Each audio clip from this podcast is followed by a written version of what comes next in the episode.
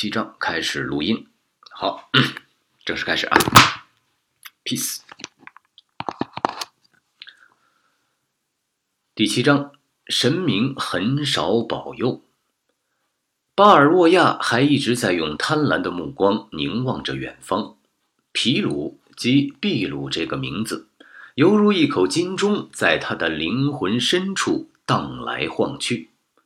不过这一回，他不得不忍痛放弃，他不敢再去冒险了。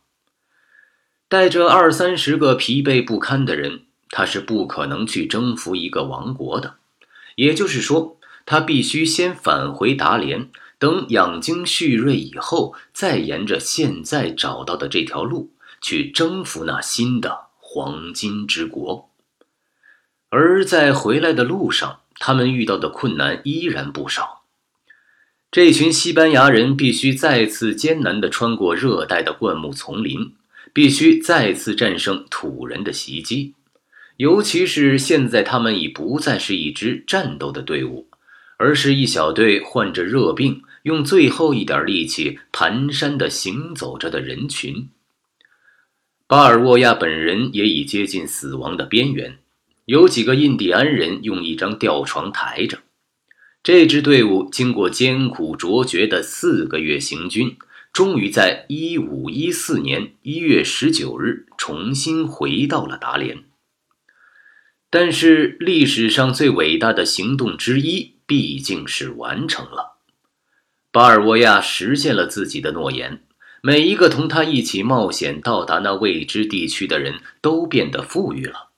他的士兵从南海沿岸带回家来的财宝之多，是哥伦布和另外几个西班牙征服者所不能比拟的。其他一切殖民者所夺，其他一切殖民者所得到的，也只有他们的一部分。巴尔沃亚把胜利品的五分之一进贡朝廷。作为一个凯旋者的他，在分配战利品的时候，还给自己的狼狗莱昂西科留了一份，以报答他如此凶狠地撕咬掉那些不幸土人的皮肉。他所得到的酬劳和任何一个参战者一样，五百金比索。对此无人非议。在巴尔沃亚取得这些成就之后。在这块殖民地上，再也没有人对他作为总督的权威有所争议。这个冒险家和叛乱者像一个神似的被人崇敬。他可以自豪地向西班牙送去如下的消息：他为卡斯蒂利亚朝廷完成了自哥伦布以来最伟大的业绩。他的时运就像旭日东升。穿过了一切迄今压在他生命之上的阴云，而现在正是红日中天。然而，巴尔沃亚的好景不长。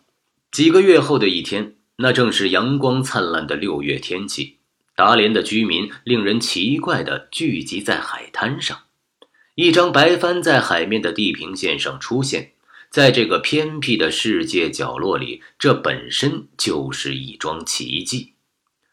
可是你看，紧接着又出现了第二张白帆、第三张白帆、第四张、第五张白帆。不一会儿，已经看到十艘帆船，不，十五艘，不，二十艘帆船，是整整一支舰队在向海港驶来。他们很快就知道了。这一切都是由巴尔沃亚的信引起的结果，但不是报告他凯旋而归的那封信。那封信还未到达西班牙，而是他早先那封信。他在那封信里第一次转述了印第安人酋长关于附近南海和黄金国的报告，并请求派来一千名士兵，以便去占领那些土地。西班牙朝廷毫不迟疑地为这样一次远征行动派来了一支如此强大的舰队。不过，塞维利亚和巴塞罗那方面根本就没有想把这样的重托付，根本就没有想把这样的重任托付给一个像巴尔沃亚这样声名狼藉的冒险家和叛乱者。因此，一名真正的总督，出身富豪贵族，身负众望，而已，而年已六十的佩德尔·阿里亚斯·达维拉，被同时派遣而来。他将作为国王的总督，在这块殖民地上最终建立起秩序，对以前发生的一切越轨行为绳之以法。同时要去找到南海和征服那预言中的黄金之国。因此，对佩德拉里亚斯来说，处境是令人不快的。他一方面肩负这样的使命，要追究叛乱者巴尔沃亚驱逐前总督的责任。如果证明他有罪，那么就将他逮捕；要不就证明他无罪。另一方面，他又负有去找到南海的使命。但是，当他换乘的小船刚一靠岸，他就立刻知道，正是这个他打算审讯的巴尔沃亚已亲自完成了这一了不起的行动。正是这个叛乱者已庆祝过佩德拉里亚斯所指望的。凯旋，巴尔沃亚为西班牙朝廷做出了自发现美洲以来最伟大的贡献。不言而喻，他现在不可能把这样一个人像一个恶劣的罪犯似的送上断头台，而必须礼貌地向他问候，热诚地向他祝贺。不过，从此时此刻起，巴尔沃亚实际上已经失败。佩德拉里亚斯永远不会原谅这个竞争对手独自完成了这一行动，因为这是一项派佩德拉里亚斯来实现的行动，而且他肯定会给他带来千古流传的荣誉。所以，他虽然为了不过早的去激怒这些殖民者，而不得不把对他们的英雄巴尔沃亚的仇恨隐藏起来。把追究责任的事无限期的拖延，甚至把自己还留在西班牙的亲生女儿许配给巴尔沃亚，以制造一种和平的假象。但是他对巴尔沃亚的仇恨和嫉妒并未有一丝一毫的减少，而只会不断增加。现在，在西班牙的人也终于知道了巴尔沃亚所完成的业绩。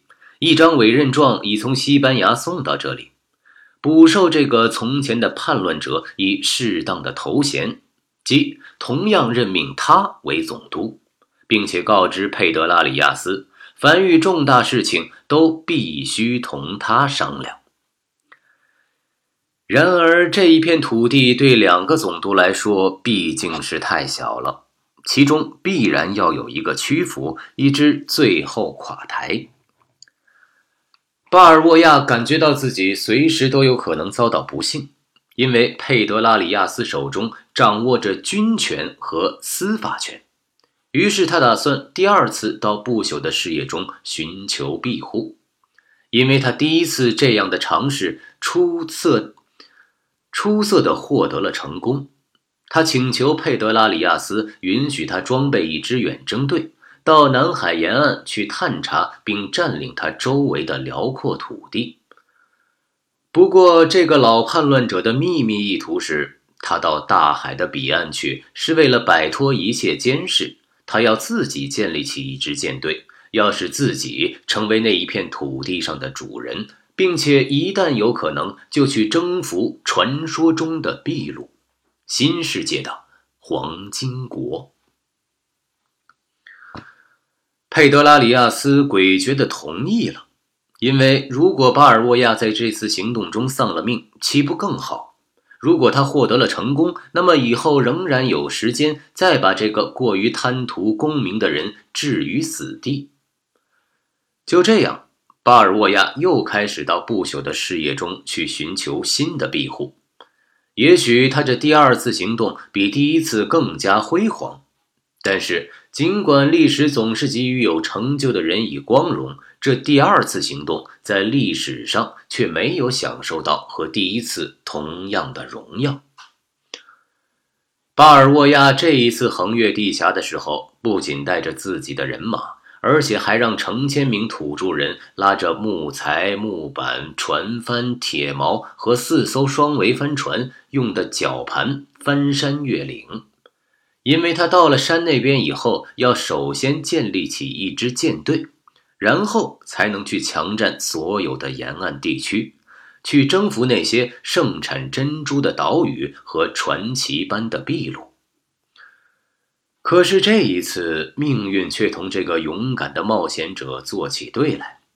他接二连三地遇到新挫折，在穿过潮湿的热带灌木丛时，杜虫蛀毁了木材。到达以后，发现木板已全部霉烂，不能再使用。但巴尔沃亚没有气馁，他在巴拿马海湾让人砍下新的木材，锯成新的木板。他的才干创造了真正的奇迹。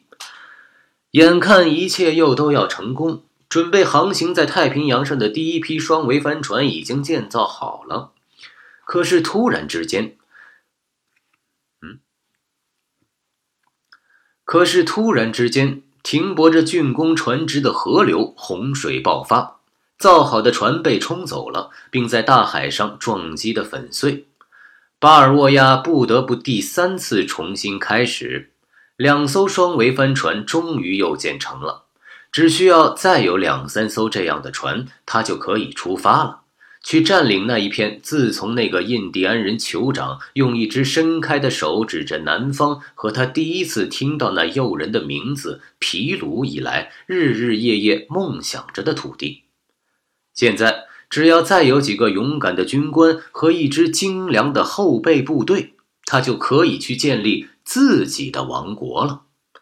只要再有几个月的时间，只要他胸中的这项大胆计划稍微碰上一点好运气，那么世界历史上战胜印加人、征服秘鲁的就不会是皮萨罗，而是巴尔沃亚了。然而，命运即使对他最喜爱的宠儿，也不是永远慷慨无度的。众神除了保佑这个不能永生的人完成了一项不朽的事业以外，再也没有保佑他。